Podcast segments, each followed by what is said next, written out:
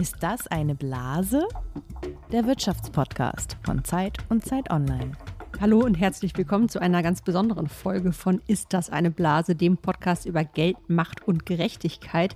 In diesem Podcast fragen wir uns, ist ein Thema eine Blase, die bald platzt oder aus der langsam die Luft entweicht oder hat das Ganze Substanz? Und du bist äh, Lisa Hegemann, die Leiterin des Digitalressorts bei Zeit Online. Die Stimme, die ihr gerade gehört habt, stammt von Zacharias Zacharakis.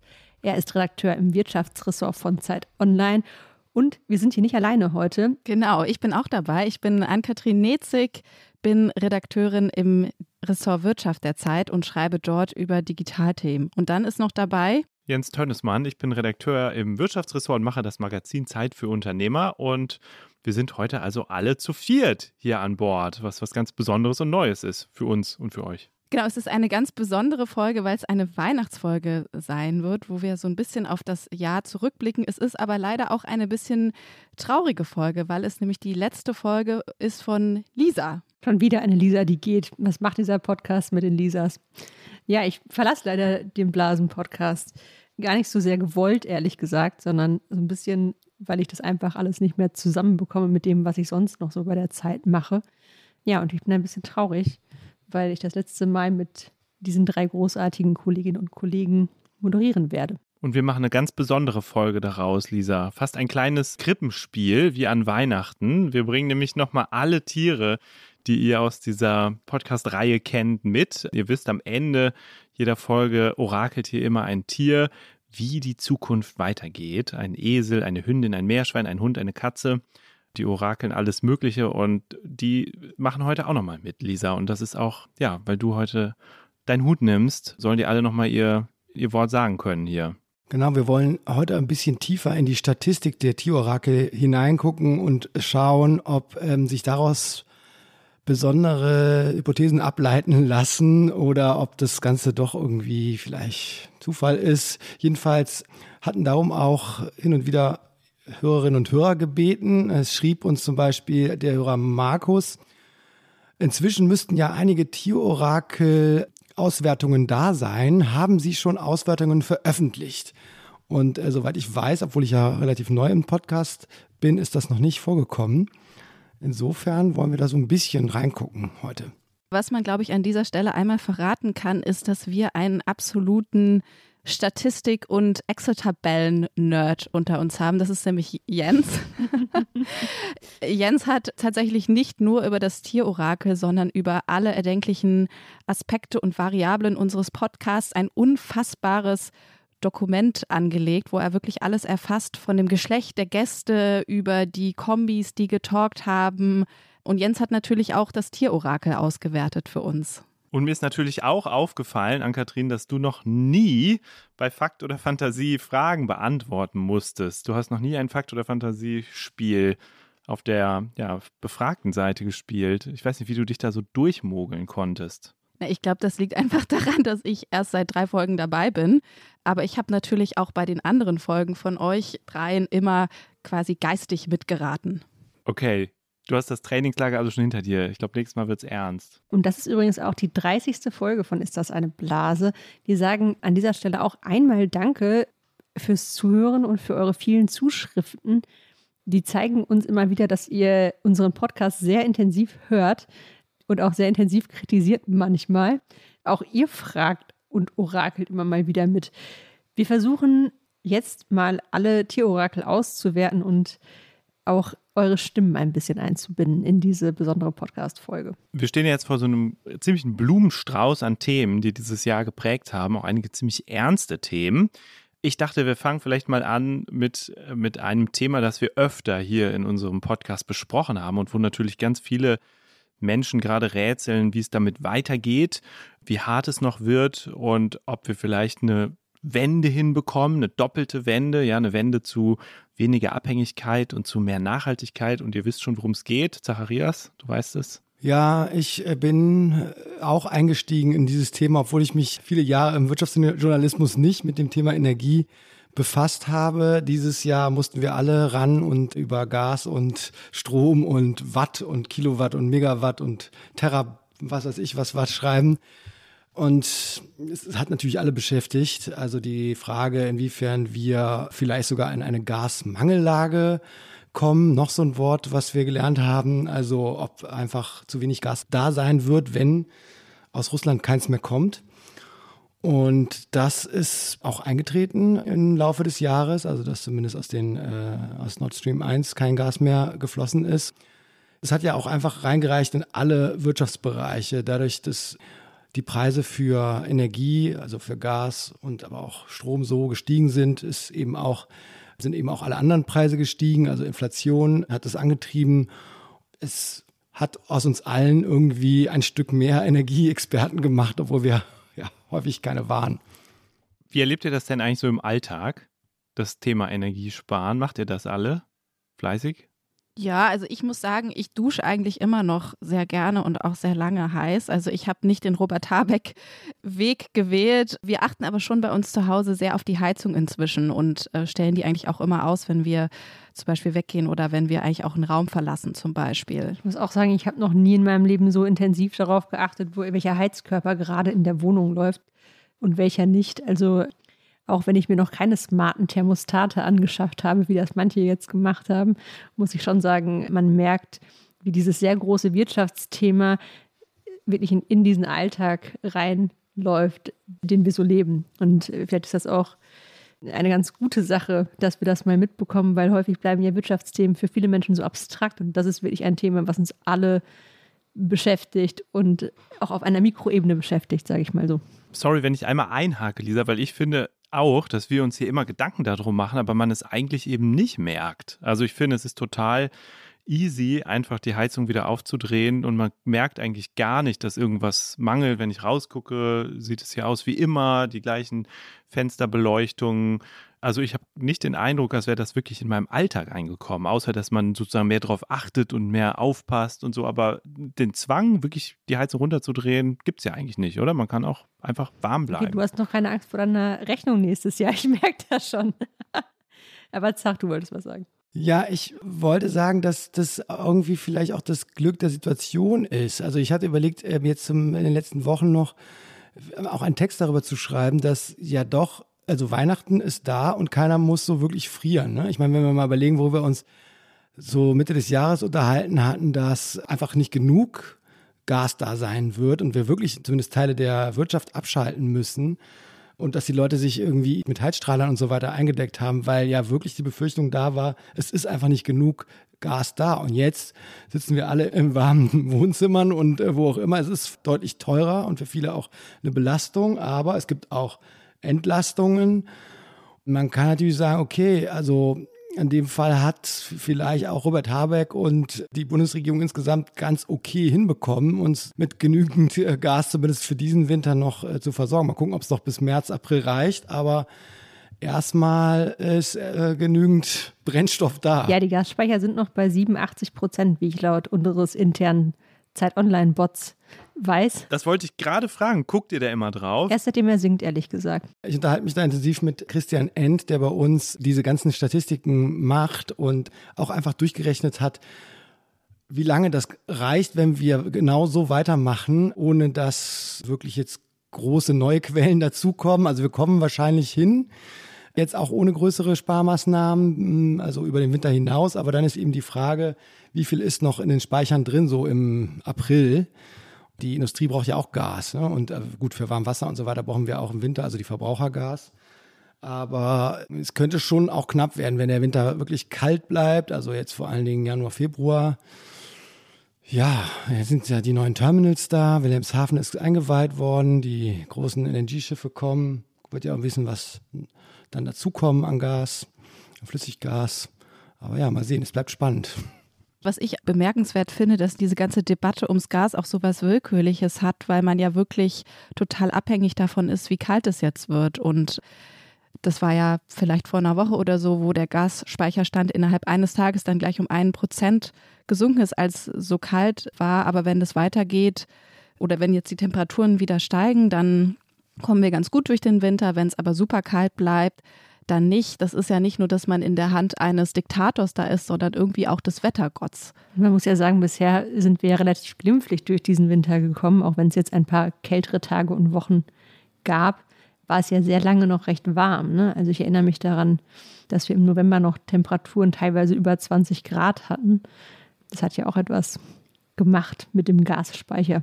Wir haben jetzt schon einen Blick ins nächste Jahr geworfen, was das Gas angeht. Und natürlich haben wir auch unsere Tiere orakeln lassen. Und zwar gleich zweimal in diesem Kontext. Und das erste Mal hat Lisa deine Hundedame Trüff orakeln dürfen. Das war, ich glaube, ungefähr im März, als gerade Russland die Ukraine überfallen hatte und wir eine Folge zu den Sanktionswirkungen gemacht haben. Und damals hast du Trüff gefragt, was wohl eher passieren wird, also ob Putin alle Energieexporte nach Deutschland stoppen wird oder Deutschland alle Importe.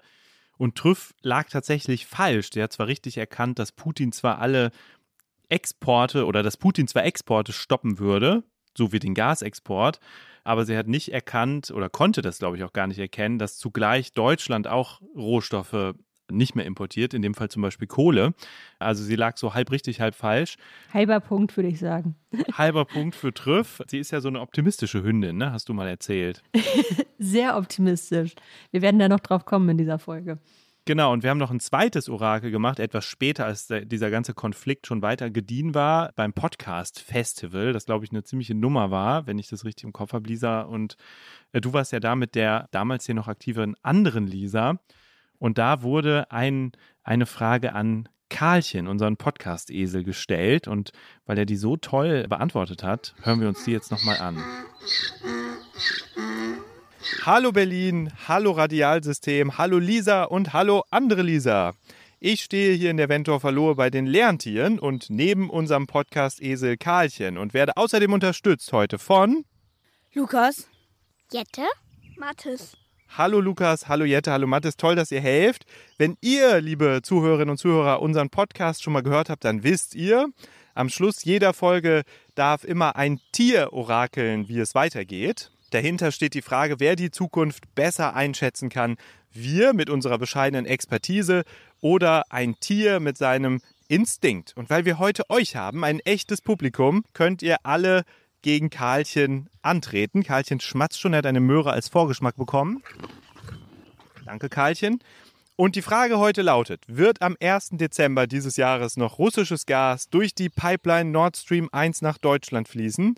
Vor Karlchen stehen vier Schalen mit Möhren und Äpfeln und er wird gleich eine davon ansteuern und auf diese Weise zum Orakel mutieren. Schale 1 und 2 von uns aus gesehen hier ganz links, bedeuten, ja, auch am 1. Dezember wird noch Gas durch Nord Stream 1 nach Deutschland fließen. Schale 3 bedeutet, nein, es wird kein Gas mehr fließen, weil Deutschland sich für einen Boykott entschieden hat.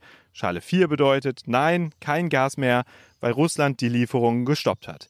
Und während Karlchen jetzt langsam losläuft, bitte ich euch im Saal auch mit abzustimmen. Wenn ihr glaubt, am 1. Dezember wird noch Gas fließen, dann könnt ihr einfach sitzen bleiben. Wenn ihr denkt, es wird kein Gas am 1. Dezember mehr fließen, dann jetzt bitte aufstehen. Und Karlchen, dein Einsatz. Karlchen, guck mal da. Komm. Karlchen, du musst ihn ein bisschen locken, Jette. Ein bisschen locken, komm. Du kannst ja mal winken mit dem Apfel. Oh, er geht jetzt zielstrebig. Karlchen nähert sich. Karlchen hat die Fährte aufgenommen und er entscheidet sich für Nummer 4. Und das bedeutet am 1. Dezember kein Gas mehr nach Deutschland, weil Russland die Lieferung gestoppt hat. Im Juni gab es ein großes Zeit Online Podcast Festival vor Ort und Jens konnte leider nicht da sein, hat aber vorher das Tierorakel mit Karlchen, Jette, Mattes und Lukas aufgezeichnet. Genau, ich erinnere mich noch daran, dass wir dann im Raum tatsächlich auch die Leute aufgefordert haben, aufzustehen oder eben sitzen zu bleiben. Und gar nicht so wenige Menschen sind aufgestanden. Vielleicht verlinken wir das Foto nochmal im Text zu dieser Folge, weil das war eigentlich ganz schön. Und ich weiß noch, dass Lisa, Moritz Schularik und ich eben auch auf der Bühne standen, weil wir auch nicht davon ausgegangen sind, dass noch Gas fließt. Ich hätte jetzt ehrlich gesagt nicht gedacht, dass es unter anderem ist, weil die Pipeline manipuliert wird. Aber das ist eine andere Debatte. Ja, das andere Thema, das in dem vergangenen Jahr eigentlich auch alles bestimmt hat und mit dem Thema Gas und Energie zusammenhängt, ist natürlich die ganze Teuerung, Inflation. Also äh, ich habe es ja eben schon gesagt, dass der größte Teil der Teuerung eigentlich von der Energie herrührt, ne, weil äh, natürlich, wenn sich Gaspreise verdoppeln und verdreifachen oder Strompreise genauso, dann wirkt sich das ja auf alle Bereiche aus, weil natürlich ein Supermarkt muss irgendwie beleuchtet und beheizt werden. Äh, das heißt, die oder Fabriken genauso, das heißt, die Produzenten, die Händler und so weiter, die zahlen auch diese Preise und legen das dann um auf ähm, alles andere. Insofern hat sich dieses Gespräch über die Teuerung eigentlich ähm, ja an alle Bereiche durchgefressen und war bei uns auch immer wieder Thema. Und trotzdem ging das ja nicht erst los mit dem Krieg und äh, mit, ähm, also in diesem Jahr, also im, im Februar 2022, sondern eigentlich ja schon vorher.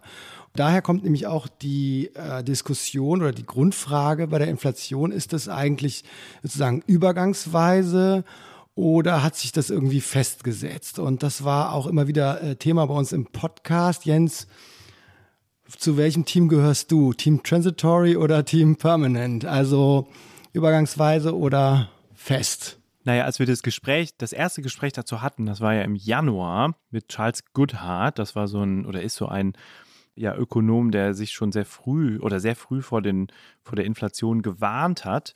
Da war natürlich, hatte Russland die Ukraine noch gar nicht überfallen und die ganzen Energiepreisexplosionen hatten wir noch gar nicht erlebt und alle dachten, ja, das ist so ein bisschen transitory, also übergangsweise.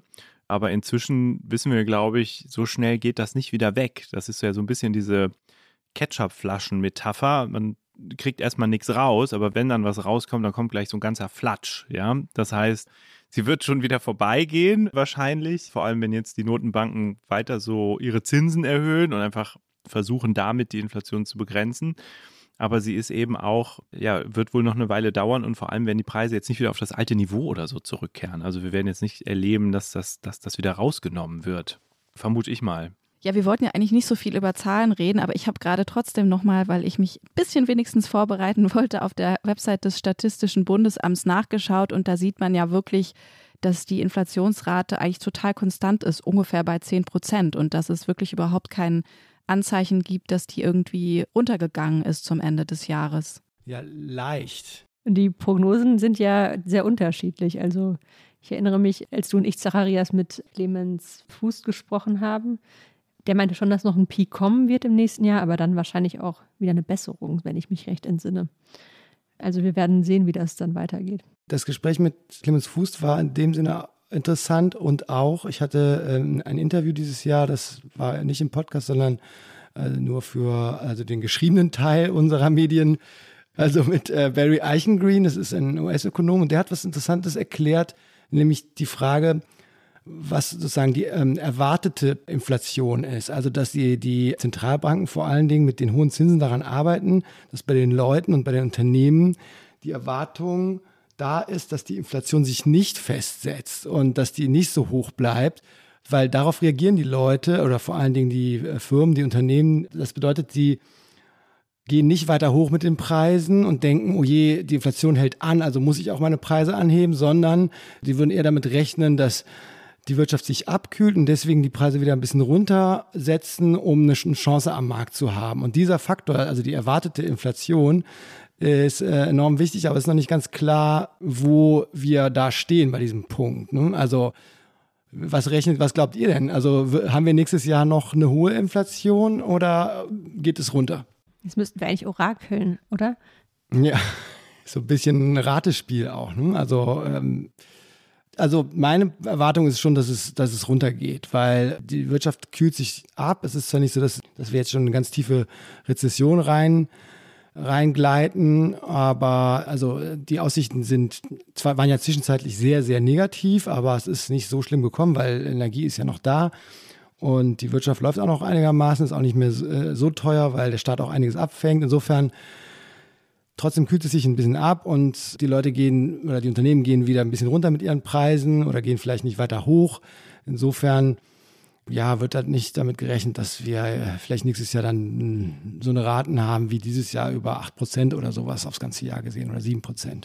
Ja, ich glaube so ein bisschen, dass das noch gar nicht so ganz gesagt ist. Also, dass es natürlich die Hoffnung gibt und auch die Versuche durch die Geldpolitik, die Inflation zu drücken. Aber wir sehen ja auf der anderen Seite auch, dass es natürlich jetzt auch höhere Lohnforderungen gibt. Also möglicherweise wollen die Leute jetzt erstmal mehr Geld, die Gewerkschaften mehr Geld.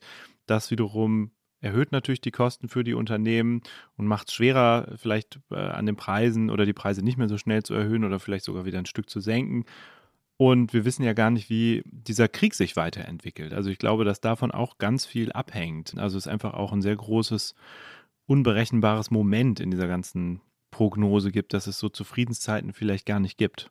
Ann-Kathrin, du musst es jetzt auflösen. Oh je, oh je, oh je, oh je.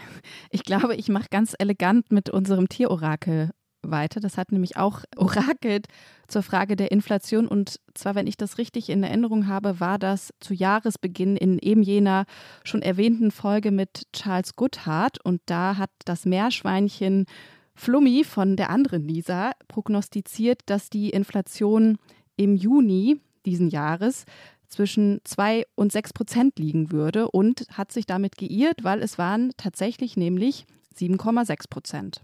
Und damals dachte ich, das ist eine unfassbar hohe Zahl. Ich erinnere mich daran.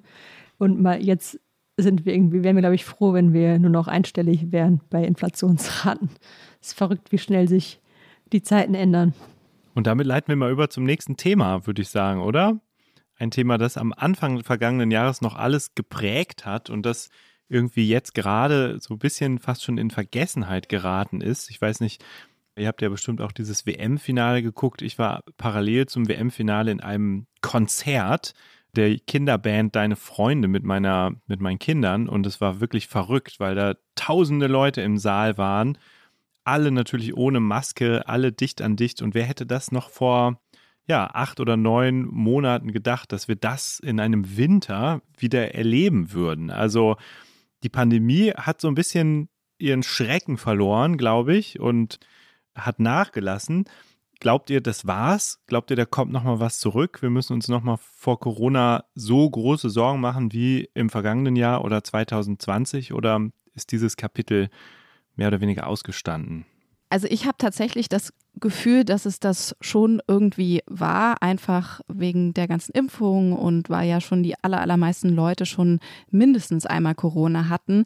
Andererseits würde ich sagen, gibt es noch so eine Wildcard und die Wildcard heißt China, wo ja jetzt wirklich erst sehr vor sehr kurzer Zeit die Null-Covid-Politik auch beendet wurde und was das bedeutet, letztlich auch für die deutsche Wirtschaft mit den ganzen Lieferketten und so weiter, mit den ganzen Produkten, die aus China kommen, aber natürlich auch die Produkte, die wir nach China verkaufen.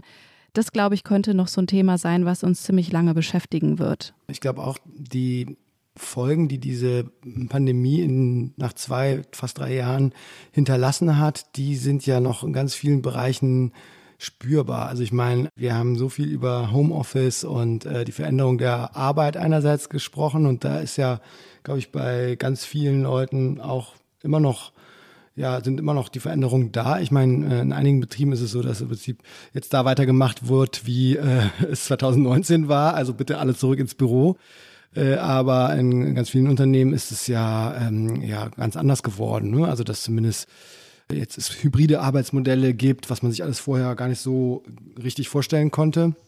Und das andere, also was ich so am stärksten wahrnehme, ist das, was du auch gerade erwähnt hast, Ann-Kathrin, nämlich die Frage, inwiefern wir in Deutschland unser ja, unser System umstellen müssen, wo wir produzieren, was wir äh, woher einführen und äh, wie die Globalisierung insgesamt so noch äh, funktioniert, auch mit Blick auf ja, ganz verschiedene Aspekte, die noch in der Zukunft kommen. Ja, Klimawandel gehört auch dazu. Das kann ja auch äh, stark auf äh, Lieferketten und gegenseitige Abhängigkeiten einwirken. Und ich glaube, da hat man jetzt erstmal angefangen, mit sich Gedanken drüber zu machen, was äh, man verändern kann. Und in vielen Bereichen war ja auch, war es ja auch einfach notwendig, dass Lieferketten und Lieferbeziehungen umgestellt worden sind ich finde es ja erstaunlich, dass, obwohl wir jetzt zwei Jahre Pandemie schon oder mehr, fast drei Jahre Pandemie hinter uns haben, dass dann trotzdem noch mal so Sachen auftreten können wie dieser Medikamentenmangel, den es im Moment gibt. Also dass Fiebersaft fehlt und so, nachdem wir ja schon im ersten Pandemiejahr im Prinzip gelernt haben, wie abhängig wir davon Firmen äh, oder Fabriken in Indien oder China geworden sind, warum da offensichtlich nichts passiert ist, um diese Abhängigkeit zu reduzieren oder auch zum Beispiel bei Antibiotika. Also ich finde, die Pandemie hat mir so zwei Sachen gezeigt. Zum einen, wie, wie anpassungsfähig eigentlich so die Wirtschaft ist in vielen Dingen, ja, wie krass schnell man umbauen kann, wenn man das will. Und auf der anderen Seite, wie wenig vorbereitet man trotzdem immer wieder in bestimmte Situationen geht. Ja, also wie wenig vorbereitet man da in den Corona-Winter gegangen ist 2021 oder dass jetzt diese Medikamentenfrage wieder akut wird. Irgendwie hat diese Pandemie so viele Wunden offengelegt, aber natürlich auch ein paar Stärken. Für mich ist vor allem ein Thema dieses, was wir auch gerade mit der Inflation hatten, das ist es Team Transitory oder Team Permanent. Ich glaube, das lässt sich auf die Pandemie auch übertragen, weil sehr lange haben wir, glaube ich, alle gedacht, oder ich zumindest würde mich da reinzählen, aber ich glaube auch, wenn wir die Texte von 2020 lesen, das ist jetzt eine Phase und dann wird es wie vorher. Damit ein großer Wandel einhergeht, das ist, glaube ich, erst in den vergangenen ich würde sagen, ein bis zwei Jahren so richtig klar geworden. Am Anfang hat man wirklich gedacht, das ist jetzt eine kurze Zeit, in der machen wir jetzt zu. Und dann hat das kurzfristig einen Effekt. Und ich glaube, die langfristigen Folgen habe ich völlig unterschätzt, aber ich glaube, wurden auch von der Politik unterschätzt. Also ich würde dir total zustimmen, Lisa. Ich finde auch super interessant, dass man ja in diesem Jahr in Wahrheit auch erst gesehen hat, nicht nur wie die politischen Maßnahmen irgendwie wirken, sondern auch wie die Pandemie letztlich die Konsumgewohnheiten von uns allen verändert haben. Also ich glaube, dass mit dem Online-Shopping, das spürt irgendwie jeder, dass das sehr viel selbstverständlicher geworden ist. Aber ich habe in diesem Jahr interessanterweise auch eine Geschichte recherchiert über den Zustand des deutschen Kinos. Und da haben mir eigentlich alle Kinobetreiber, mit denen ich gesprochen habe, erzählt, dass sie obwohl die Leute natürlich wieder kommen dürfen, obwohl sie eine Auslastung haben könnten von 100 Prozent der Plätze, dass das einfach nicht mehr der Fall ist und dass die Leute sich vielleicht immer noch nicht trauen, ins Kino zu kommen oder aber ihre Konsumgewohnheiten, ihre Sehgewohnheiten so verändert haben, dass sie jetzt einfach sich nicht mehr aufraffen können, ins Kino zu gehen, sondern einfach lieber zu Hause bleiben und Netflix gucken. Ich habe eine Frage an die Runde. Was seid ihr denn? Eher die Homeoffice Couch Potatoes oder die Bürogänger. Ich meine, man hat ja verschiedene Phasen so auch durchgemacht äh, im Laufe dieser vergangenen zwei Jahre. Also am Anfang waren, glaube ich, viele so drauf, dass sie gedacht haben, ach guck mal, wie schön es ist, jetzt ist zu Hause zu arbeiten. Ich muss eigentlich gar nicht mehr ins Büro. Und dann nach so mehreren Monaten hat man sich dann doch irgendwie wie so ein vereinsamter Eremit gefühlt und war auch wieder froh über soziale Kontakte. Also ich brauche die Mischung. Ich weiß nicht, wie es bei euch ist. So 50-50 ist eigentlich, finde ich, ideal. Ich bin zurzeit total Bürogängerin. Ich war jetzt so lange sehr viel zu Hause. Ich genieße gerade total, wieder ins Büro gehen zu können, Menschen zu treffen und merke auch, dass mir der Wechsel natürlich gut tut, weil man manchmal im Homeoffice produktiver ist, manchmal im Büro. Zurzeit bin ich klar Team Büro. Wie ist es bei euch, Jens und Ann-Kathrin? Also ich muss sagen, mir geht es ähnlich wie dir, Lisa. Ich bin entweder Team Office Office oder Team Bed Office. Das ist ein Begriff, den ich erfunden habe, weil ich tatsächlich am liebsten, wenn ich zu Hause bin, im Bett arbeite. Sehr sympathisch. Wahnsinn.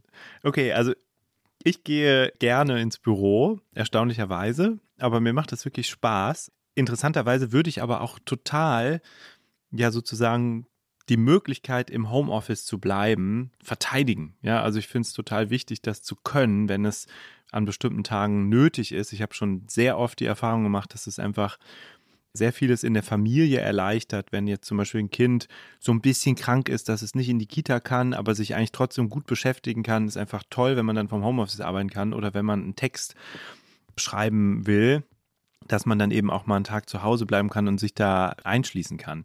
Bett habe ich jetzt noch nicht ausprobiert, aber ich mache es zum Beispiel heute so. Ich bin auch im Homeoffice und habe hier mir natürlich Kekse mitgebracht und Ingwertee. Ich bin, fühle mich etwas besser versorgt, als wenn ich im Office-Office bin.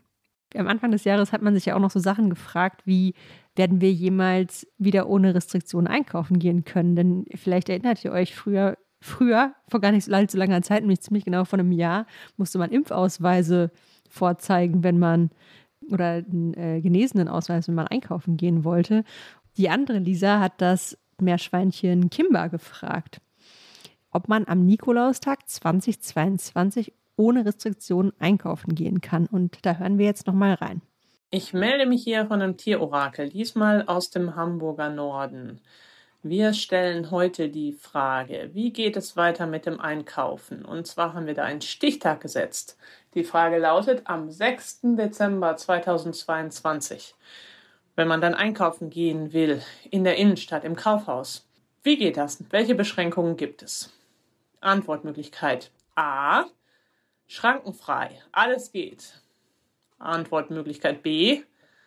Man muss eine Maske tragen, aber sonst nichts. Und Antwortmöglichkeit C.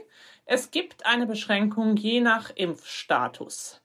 Und welche Antwort in diesem Fall richtig sein könnte in Zukunft, darüber entscheidet heute Kimber. Kimber ist ein Meerschwein. Es ist hellbraun und es ist gerade hier eingetroffen und läuft noch ein bisschen durch die Gegend. Es schnuppert sich erstmal durch die Gegend. Noch hat es gar nicht kapiert, dass da drei leckere Salatblätter vor ihm liegen mit unterschiedlichen Antwortmöglichkeiten und dass Kimber auswählen muss. Kimber, was ist deine Vorhersage? Wie geht es weiter am 6. Dezember 2022? Wie werden wir da einkaufen?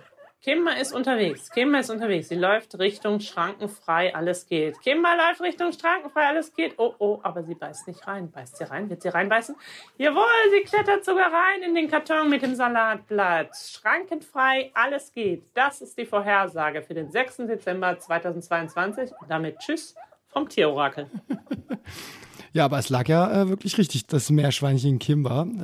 Ein optimistisches Meerschwein. Ja, und ich weiß noch, als dieses Orakel kam, ich habe das einfach nicht für möglich gehalten. Also ich war noch so in der Pandemie, dass ich dachte, nee, am 6. Dezember, also Maske mindestens, ja, und wenn man die zum Selbstschutz trägt. Aber es ist nicht. Also es ist doch verrückt, oder? Ich war neulich in einem Einkaufszentrum und ich ich habe gedacht, Wahnsinn, dass das wieder geht, dass Leute einfach ohne Maske rumlaufen und auch ein Großteil der Menschen.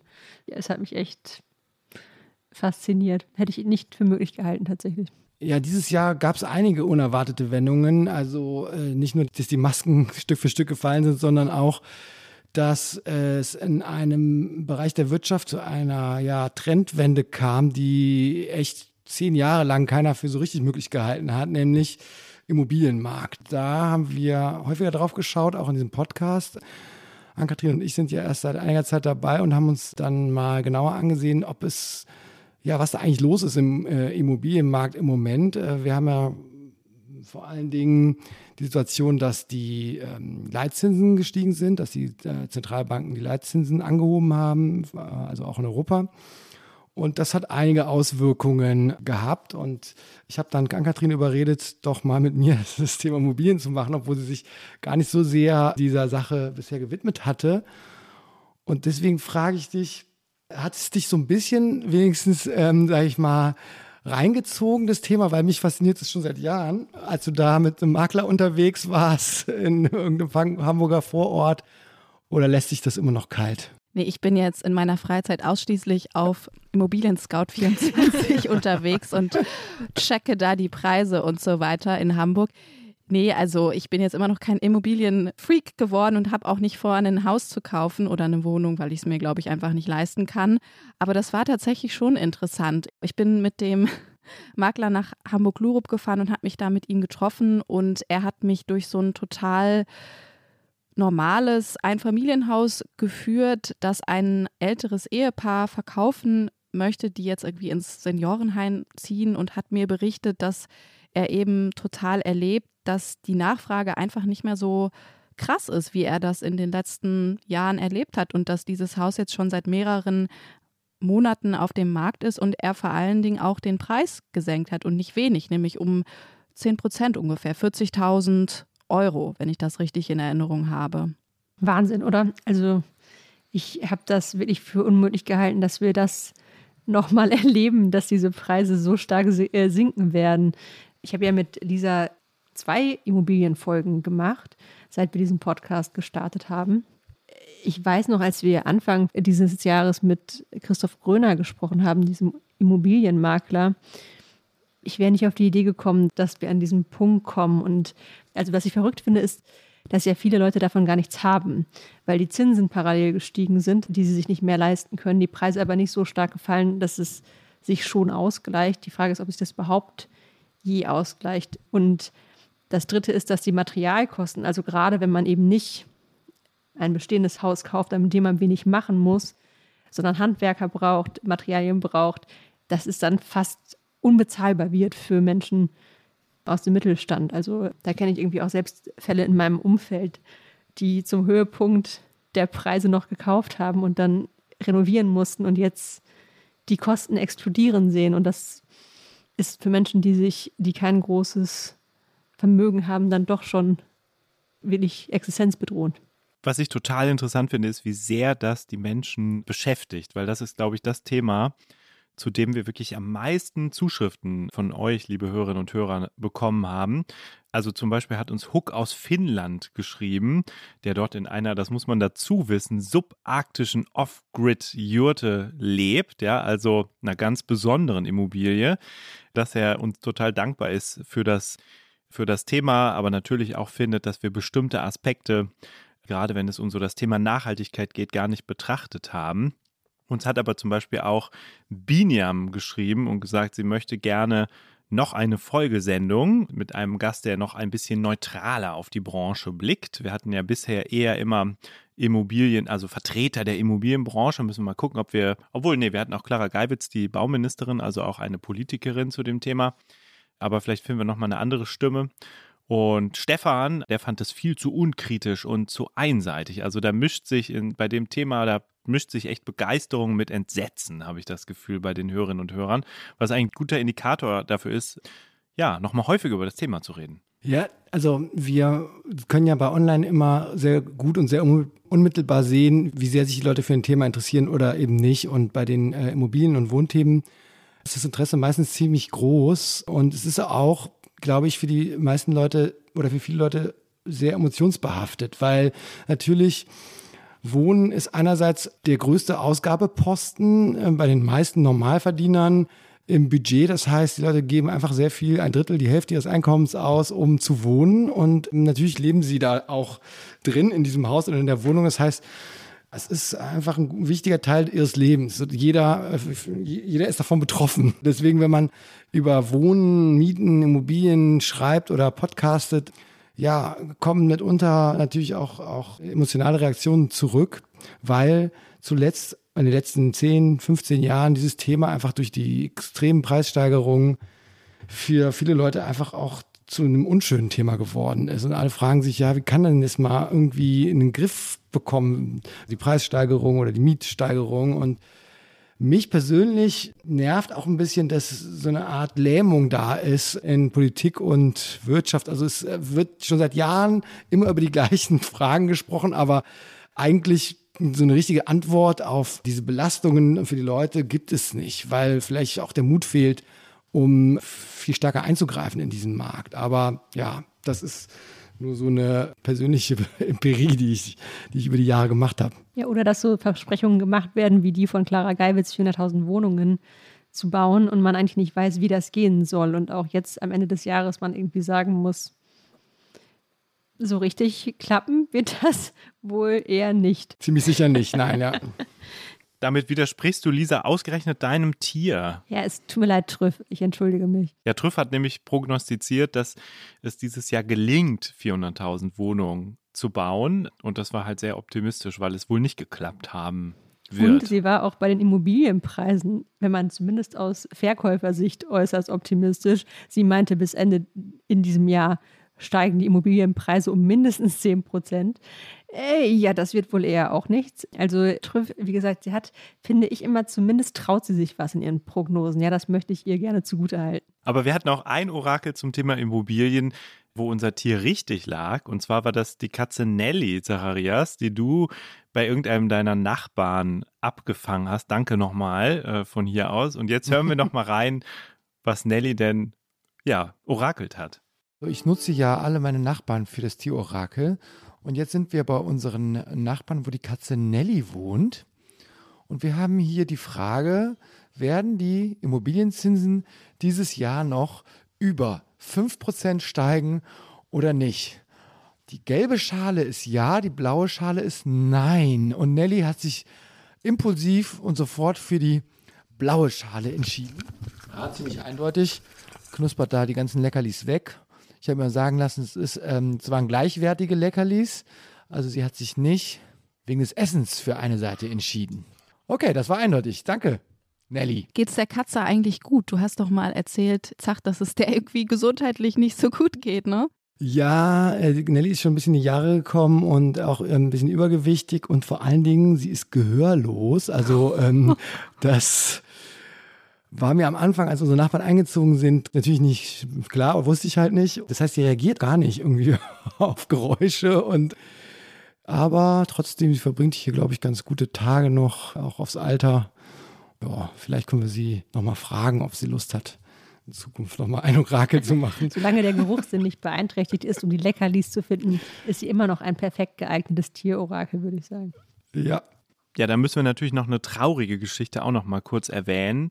Und zwar an unseren ersten Podcast-Esel erinnern. Ole, der Vorläufer von Karlchen und eigentlich auch der beste Freund von Karlchen, der uns am Anfang unseres Podcasts orakelt hat und dann tatsächlich infolge eines Sturms leider sehr erkrankt ist und im Frühjahr gestorben ist. Sehr schade, aber für ihn glaube ich nochmal was ganz Besonderes hier mitgewirkt zu haben und Karlchen hatte natürlich alle Folgen von Ole schon gehört, wusste also, was auf ihn zukommt und hat vielleicht auch deswegen die ein oder andere gute Prognose abgegeben. Ole hatte jedenfalls einmal, das möchte ich jetzt posthum nochmal erwähnen, richtig gelegen, als er in, glaube ich, Folge 1 oder 2 die Entwicklung des DAX prognostizieren sollte. Und da hat er wirklich richtig gelegen und hat gesagt, der DAX wird am Aschermittwoch einige Monate nach dieser Folge äh, irgendwie bei einem Wert liegen. Moment, ich habe es mir aufgeschrieben, bei 14.000 Punkten ungefähr liegen plus minus, also unter 16.000. Also da lag er auf jeden Fall richtig, der gute Ole. Und ich finde, das sollten wir hier auf jeden Fall nochmal erwähnen. Schönen Gruß an Karlchen und die Lerntiere in Wentorf. Und jetzt haben wir natürlich noch ein paar Themen auf der Liste, wo wir zwar Orakel zu haben, aber noch gar nicht ganz klar ist, ob diese Orakel wahr werden oder also diese Prognosen wahr werden oder total daneben liegen. Was waren denn so eure Themen jenseits dieser großen Megathemen, die wir jetzt gerade schon besprochen haben?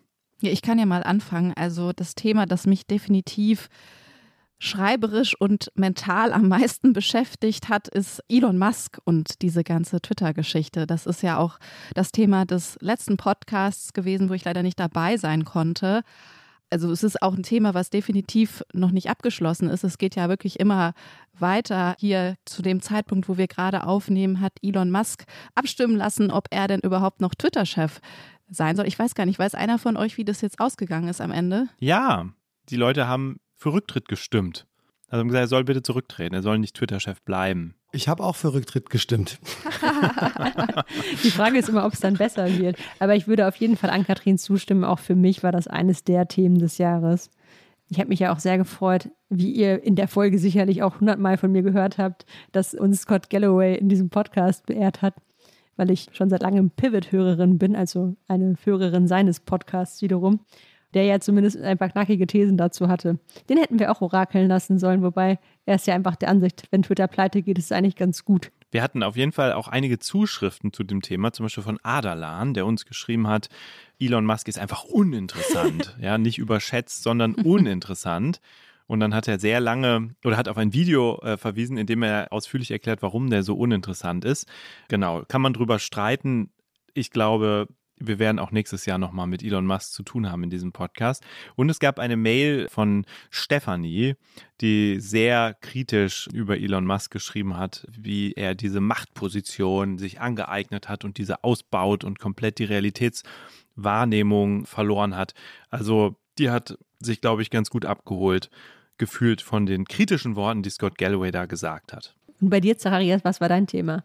Ich habe es eingangs gesagt, Energie war natürlich das alles Überwölbende bei uns und ähm, ich habe mich natürlich auch mit Gas und so weiter beschäftigen müssen, aber irgendwie hat mich das belastet. Also ich wollte immer eher so nach vorne gucken, was gibt es denn, was irgendwie uns da rausführt aus dieser, dieser Problemlage. Also die Antworten liegen ja auf dem Tisch, es sind irgendwie die vielbeschworene Wärmepumpe und die äh, Photovoltaikanlagen, Solarenergie. Das war dann auch gleich irgendwie die erste Folge, die ich ganz gerne machen wollte hier bei uns, was dann zusammen mit Jens auch geschehen ist. Also, dass die Leute sich jetzt alle Photovoltaikpanels aufs Dach schrauben, natürlich um unabhängiger zu werden. Ja, also ich finde da ist so ein bisschen die Hoffnung auch drin, ja, nach einer besseren kleinen Welt, zumindest auf der Ebene, die wir hier irgendwie äh, bei uns haben. Und ich glaube, das Thema ist auch noch nicht, noch lange nicht ausgeschöpft. Also, was es an Möglichkeiten gibt, um ja, ein bisschen äh, energieautarker zu werden in, in Deutschland. Also da haben wir, glaube ich, noch nicht das Potenzial ausgeschöpft. Aber wir haben ja dazu auch im Zuge unserer Folge Jens die Hühner befragt, auch einer, ein anderer Nachbar in meiner Umgebung, der, äh, das wollte ich nicht unerwähnt lassen, dass wir, dass wir da zusammen mit meinem Nachbarn Jens durch den Garten gelaufen sind und den Hühnern hinterher gejagt haben. Vielleicht können wir da noch mal ganz kurz reinhören. So, wir sind jetzt hier im Garten von meinem Nachbarn Jens. Hier sind zwei Hühner, die haben wir gerade aus dem Stall gelassen. Links liegt der Salatkopf, rechts ja, ein bisschen Obst in der Schale. Und ich würde sagen, links bedeutet Solarboom. Ja, ist eine Blase. Rechts, nein. Und mal sehen, ob die Hühner überhaupt das Essen wahrnehmen. Aha, jetzt kommt Bewegung rein. Ein Huhn bewegt sich Richtung Salatkopf. Oh, oh, oh, oh, oh. Die picken noch ein bisschen vom Boden ab. Ja, macht einen Bogen um den Salat. Oh, jetzt zielstrebig auf den Salat zu, aber auch nicht. die haben keine Lust auf Essen. Ich glaube, die sind satt. Na? Ja, jetzt. Oh, jetzt hat er den Salatkopf gesehen. Vielleicht Körner. Mögen Sie Salat? Ja, oh, jetzt. Oh, jetzt. Der Rasen ist das Leckerste. Oh, jetzt sehen wir, das schwarze Huhn hat deutlich den Salatkopf angepickt. Aber Achtung, jetzt schaut es sich auch noch mal an, was in der Gemüseschale ist, in der Obstschale. Und da, ah ja, probiert auch mal davon. Oh, jetzt haben wir eine Entscheidung. Jetzt haben wir eine Entscheidung, ziemlich eindeutig. Das Huhn hat den Salat probiert, es hat aber auch die Obstschale probiert. Und die Entscheidung bei beiden Hühnern fällt klar aus für die Obstschale. Und da ist noch ein bisschen Brot, glaube ich, mit drin. Und ja, also wir können ganz klar sagen, der Solarboom ist keine Blase. Kluge Hühner. okay, danke. Ja, Zacharias, das war sehr lustig mit deinen Hühnern und ich denke sehr gerne auch an die Mail, die uns Barbara darauf hingeschrieben hat, in der sie geschrieben hat, Wer hat denn das Hühnerorakel moderiert? Das begleitende Gekichere war so nett. Ich hatte so viel Spaß beim Zuhören. Also Zacharias, bitte wiederholen, glaube ich, ist der dringende Wunsch, deinen Nachbarn dann nochmal zu behelligen. Mein Thema dieses Jahres war ja Cyber Security und das Darknet. Also ich habe irgendwie viel Gefallen daran gefunden, was alles so im Untergrund der digitalen Welt passiert. Das hat irgendwie angefangen, irgendwann mal äh, Anfang des Jahres, als Russland da die Ukraine überfallen hat und plötzlich ganz viele Windkraftanlagen nicht mehr erreichbar waren, weil es gelungen war, offensichtlich die Modems mit einer Software zu bespielen, die diese Modems kaputt gemacht hat. Also in den Windkraftanlagen sind so Modems. Aber ich denke auch total gerne an unsere Folge an Kathrin zurück, die wir mit Martin Frost gemacht haben. Das ist ein Mensch, der so ein ja, so einen Marktplatz im Darknet aufgebaut hat und dann aufgeflogen ist und zu uns ins Studio gekommen ist, zu einer Zeit, in der er schon geständig war und andere davor warnen wollte, dieselben Fehler zu machen, aber in der er auch sozusagen kurz davor stand, ins Gefängnis einzufahren, weil er eben zu einer Haftstrafe von sieben Jahren verurteilt worden war. Das war damals noch in der Revision, aber das fand ich einen bemerkenswerten Moment. Ich weiß nicht, wie es dir ging, Ann-Kathrin. Mir ging es genauso. Das fand ich auch einfach ein super spannendes Gespräch und fand es super, wie ehrlich und auch irgendwie reflektiert er über seine Geschichte gesprochen hat. Und ich glaube, das ist ein Thema, wo wir beide auch noch ein bisschen dranbleiben wollen, Jens, oder? Unbedingt. Da kommt nochmal ein Update. Dann habt ihr auch so schön nachgefragt, weil er dann doch nicht alles verraten wollte. Zum Beispiel, ob er auch diesen früheren Marktplatz aufgebaut hat. Ich fand, das war gut gemacht, dass ihr ihn nicht habt davonkommen lassen mit, mit so einfach nur seiner Geschichte, sondern dass ihr da auch nachgesetzt habt an den Stellen, an denen man sich dann doch gefragt hat, naja, wie geständig ist er denn jetzt? So, ich habe jetzt zum Schluss, bevor wir auch gleich wirklich zum Ende kommen, nochmal eine Frage an den Statistik-Nerd Jens. Du hast ja mit Sicherheit insgesamt ausgewertet, wie richtig oder falsch die Tiere insgesamt lagen, oder? Na klar. Wer hätte das gedacht? Also ich gucke hier in meine schlaue Tabelle. Ihr müsst euch das so vorstellen, vor mir ist jetzt so eine ganz bunte Excel-Tabelle mit ganz vielen Markierungen und es gab schon 30 ist unsere 30. Folge heute, also es gab schon 29 Tierorakel und davon sind 17 schon entschieden worden und ich muss leider einmal sagen, dass die Tiere in den meisten Fällen leider daneben lagen. Also das gilt vor allem leider, Lisa, für die optimistische Trüff. Tut mir leid, die hat leider keinmal richtig geraten. Haben wir einen halben Punkt vorhin gegeben. Immerhin, ja genau, den soll sie haben. Ole und Karlchen haben jeweils ein Drittel ihrer Voraussagen richtig gefällt, also bisher, ne, von denen, die sozusagen schon messbar sind. Als Statistik-Nerd sage ich natürlich, ist mit dem Zufall auch voll abgedeckt. Absolut, absolut. Und ein paar Trüff-Fragen sind tatsächlich ja auch noch offen. Also der Umsatz auf dem Kunstmarkt, den Trüff prognostiziert hat, das wird sich erst irgendwann Mitte des Jahres entscheiden. Oder die Schäden bei Cybercrime, auch da hat Trüff eine Prognose gewagt, werden wir auch erst nächstes Jahr wissen. Also Trüff ist noch nicht aus dem Rennen, will ich damit sagen. Und zu Elon Musk. Sie hat gesagt, Twitter geht nicht pleite. Ich bin sehr gespannt. Also Trüff hat noch alle Chancen, sich an die Spitze der Tiere zu setzen. Kimba und Flummi, die beiden Meerschweine der anderen Lisa, lagen interessanterweise jeweils in 50 Prozent der Fälle richtig. Also die hatten irgendwie einen ziemlich guten Riecher. Aber man sieht schon, die Tiere sind nicht die besseren PrognostikerInnen als der Zufall, zumindest bisher nicht gewesen. Ole zum Beispiel hat sich verschätzt, Cannabis wurde nicht legalisiert in diesem Jahr. Trüff hat auch äh, sich in der Annahme geirrt, dass die Bundesregierung eine Purpose-Strategie machen würde in diesem Jahr. Das ist meines Wissens nicht passiert. Esel Ole hat auch leider falsch eingeschätzt, wie sich die Zahl der Unicorns, also der Startups mit einer Milliardenbewertung in Deutschland weiterentwickeln wird. Er hat nämlich gedacht, die wird weiter krass steigen. Auch nicht passiert. Dieses Jahr war eher Abkühlung angesagt in der Startup-Welt. Und Kimba hat tatsächlich gedacht, also das Meerschwein von Lisa, dass es bis zum Jahresende zwei Chefinnen im DAX geben wird, also zwei DAX-Unternehmen, die von Frauen geleitet werden als CEO. Das ist auch leider nicht passiert, obwohl der DAX ja von 30 auf 40 Unternehmen vergrößert wurde. Also manche Prognosen lassen zu lange auf sich warten. Vielleicht ändert sich das ja im kommenden Jahr. Wir bleiben gespannt. Vielleicht müssen wir uns ein bisschen äh, auf andere Tierarten verlegen und überlegen, ob wir ähm, so Insekten auch einbinden wollen in, in das Tierorakel, so ähm, Ameisen oder sowas. Also als Anregung so für das neue Jahr. Ich finde es eine super Anregung und ich möchte das mit einem Appell verbinden, liebe Leserinnen und Leser, an euch. Denn eine, euch ist vielleicht aufgefallen, eine Host dieses Podcasts hat noch gar kein Tier, an Katrin. Und ich würde jetzt an euch appellieren, schreibt doch an blase.zeit.de, welches Tier zu Ann-Kathrin gut passen würde. Was sollte sie sich für ein Tier zulegen? Wir werden alles tun, um das möglich zu machen. Das hast du sehr, sehr schön gesagt, Jens. Ich bin sehr gespannt, was die Hörerinnen und Hörer da schreiben. Ich finde übrigens, dass wir den Tieren ein bisschen Unrecht tun, denn wir haben ja gar nicht prognostiziert. Du hast gesagt, sie waren besser als der Mensch. Da bin ich mir gar nicht so sicher in manchen Fällen ob wir das so richtig gelegen hätten Anfang des Jahres. Nee, sie waren schlechter als der Zufall. Also wenn man gewürfelt hätte, wäre wahrscheinlich wäre es treffsicherer gewesen, weil sie seltener als 50 Prozent richtig hatten. Wobei ich, ich jetzt erst merke. Genau, weil die Antwortmöglichkeiten waren ja nicht immer nur 50-50, sondern drei oder auch manchmal vier. Ne? Also von daher würde ich sagen, ist es eigentlich ziemlich genau. Richtig. Der Stimmt. Zufall Alle außer Trüff. Mega.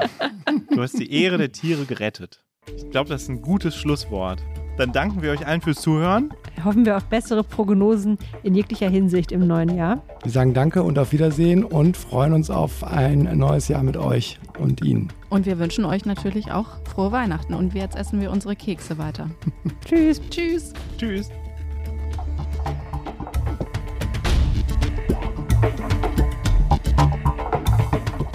Ist das eine Blase? Ist ein Podcast von Zeit und Zeit Online Produziert von Pool Artists.